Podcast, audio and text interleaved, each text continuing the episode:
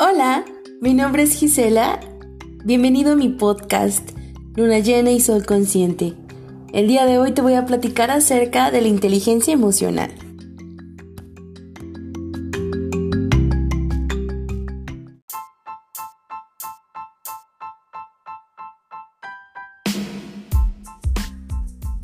Para empezar el tema del día de hoy me gustaría primero platicarte qué es la inteligencia emocional. Es común escuchar que alguien es muy inteligente o que alguien tiene una mente brillante. Sin embargo, la inteligencia mental no es la única inteligencia que existe. A mediados de los años 90, la inteligencia emocional se empezó a popularizar y varios medios de comunicación empezaron a publicar y divulgar información acerca de ella. En concreto, la publicación del libro de Daniel Goleman en 1995 significó una difusión total de este concepto. Goleman define la inteligencia emocional como la capacidad de reconocer nuestros propios sentimientos y los de los demás, de motivarnos y de manejar adecuadamente las relaciones. En este concepto podemos identificar dos aspectos muy importantes. Uno, la capacidad para reconocer nuestras propias emociones y dos, la habilidad para reconocer las emociones de los demás y manejar adecuadamente las relaciones interpersonales. Esto incluye las habilidades sociales, la asertividad, la empatía, la comunicación no verbal, entre otras.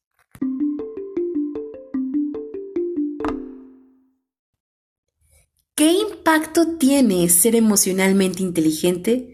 ¿Y qué impacto tiene no serlo?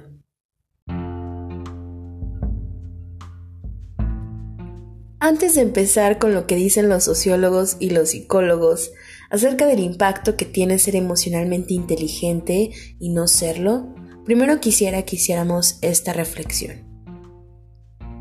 ¿Qué tanto ha afectado mi ira en mis relaciones? ¿Cuántas veces he estado triste y he evadido mi tristeza con risa o alegría? ¿Qué tanto ha afectado el estar enojado o enojada y no decirlo? ¿Qué tanto se ha enfermado mi cuerpo a partir de todas esas emociones que guardé y que no les permití liberarse?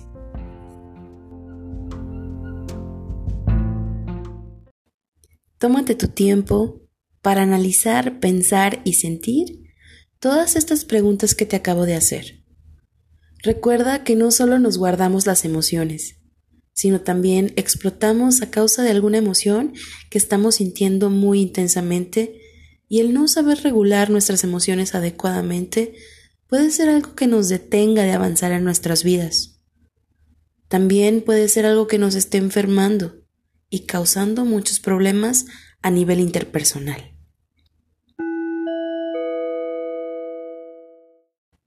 Ahora sí vamos a revisar lo que dicen los estudios de sociología y psicología. Ellos demuestran que una de las competencias fundamentales para el éxito es la competencia emocional.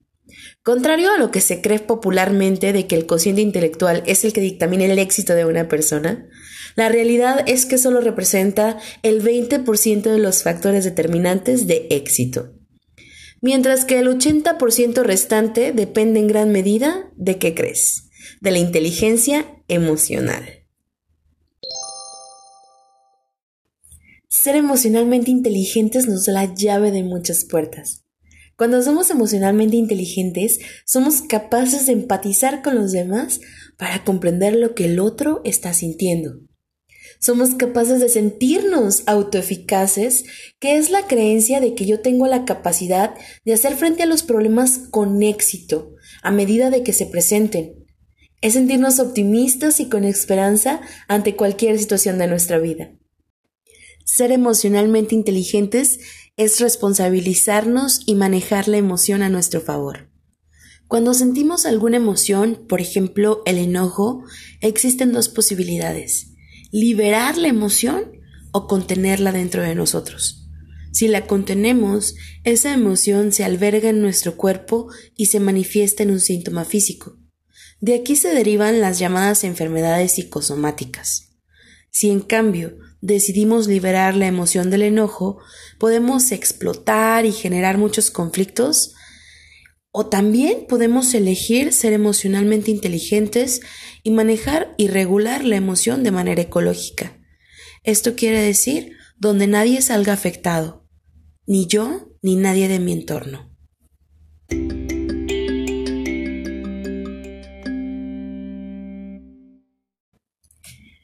¿Cuáles son las emociones básicas y cuáles son las emociones que se derivan de ellas?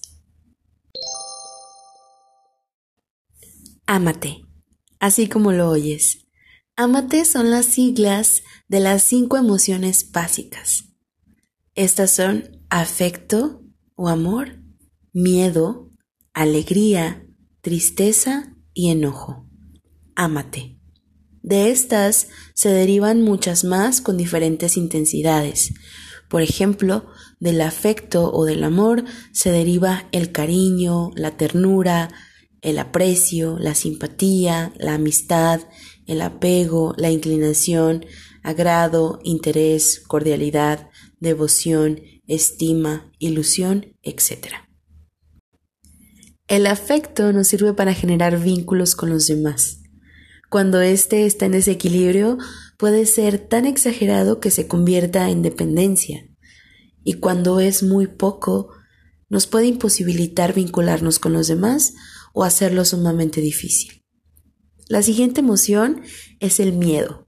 Del miedo se derivan el recelo, el prejuicio, el temor, la angustia, preocupación, cuidado, sospecha, sorpresa, prevención, celos, etc. El miedo nos agudiza nuestros sentidos y nos pone 100% en alerta. Nos puede inmovilizar completamente o activar 100%. La alegría nos da fuerza para vivir, es vitalización.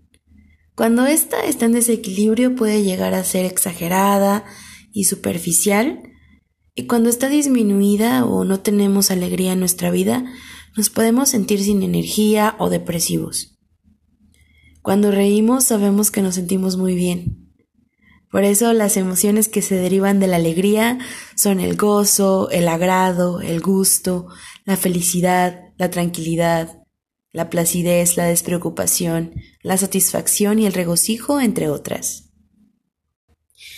La siguiente emoción es el enojo. Del enojo se derivan la cólera, el disgusto, la furia, la ira, el enfado, desagrado, resentimiento, queja, odio y rencor, entre otras. Cuando estamos enojados, estamos llenos de energía debido a que se genera una gran descarga de adrenalina cuando nos enojamos. El enojo nos permite poner límites, defendernos, corregir.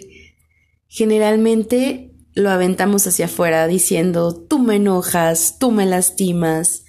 Y como no está visto bien socialmente, normalmente lo reprimimos y tratamos de taparlo con otro sentimiento.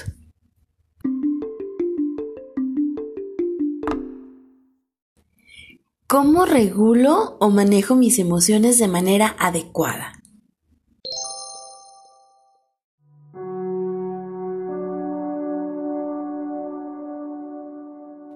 Continuamente en la sociedad y cultura que vivimos, tendemos a evadir emociones. De tan distraídos que andamos, no somos capaces de atenderlas o siquiera reconocerlas. Expresar nuestras emociones y sentimientos es una habilidad que tenemos todos y todas.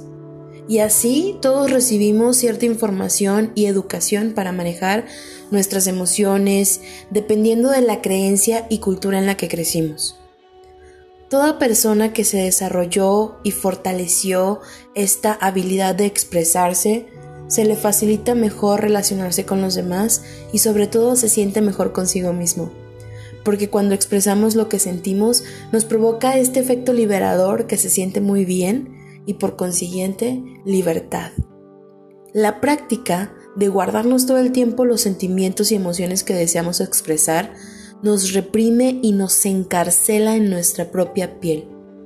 Tener el hábito de reprimir nuestras emociones nos crea gran frustración, consciente o no consciente, y esto puede desembocar en estrés o ansiedad o tal vez alguna enfermedad mayor.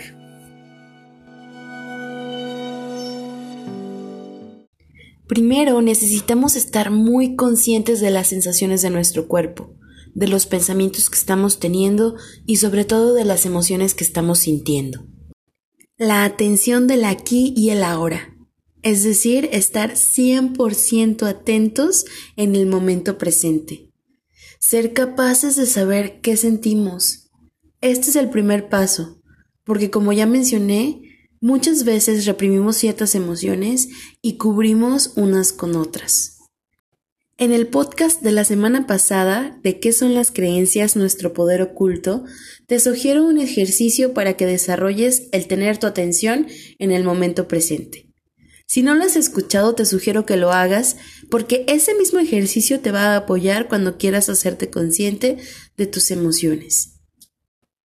Una vez que empieces a ser consciente del aquí y el ahora y de las emociones que estás sintiendo en cada momento, puedes empezar a gestionar y manejar tus emociones de manera inteligente.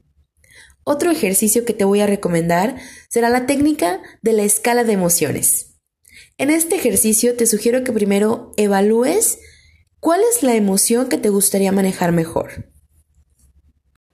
Ya que elegiste la emoción con la que quieres trabajar, Toma papel y lápiz y describe situaciones en las que pienses que tu emoción está en desequilibrio o es inadecuada la manera en la que la manejas.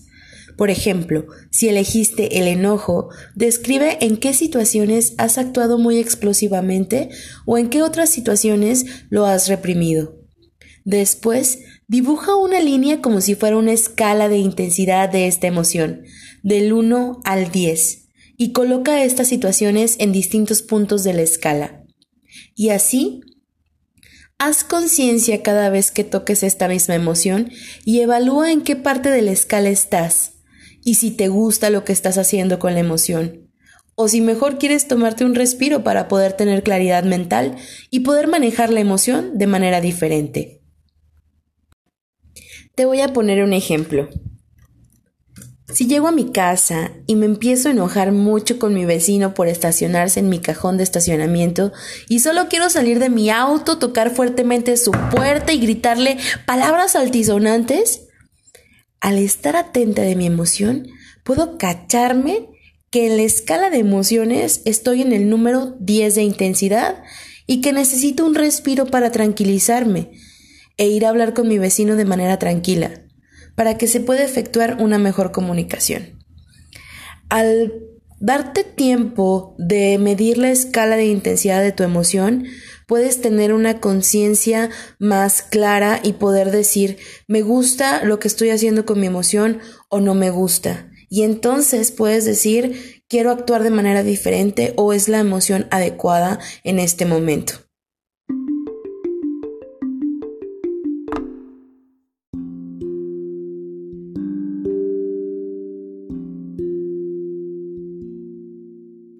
Ser emocionalmente inteligentes requerirá mucha atención y constancia. Pero créeme que después de un par de veces que lo practiques, te será más sencillo. No te rindas. Créeme que sí se puede.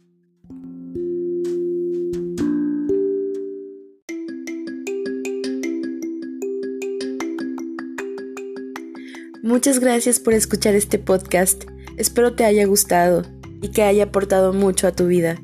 Gracias, hasta la próxima.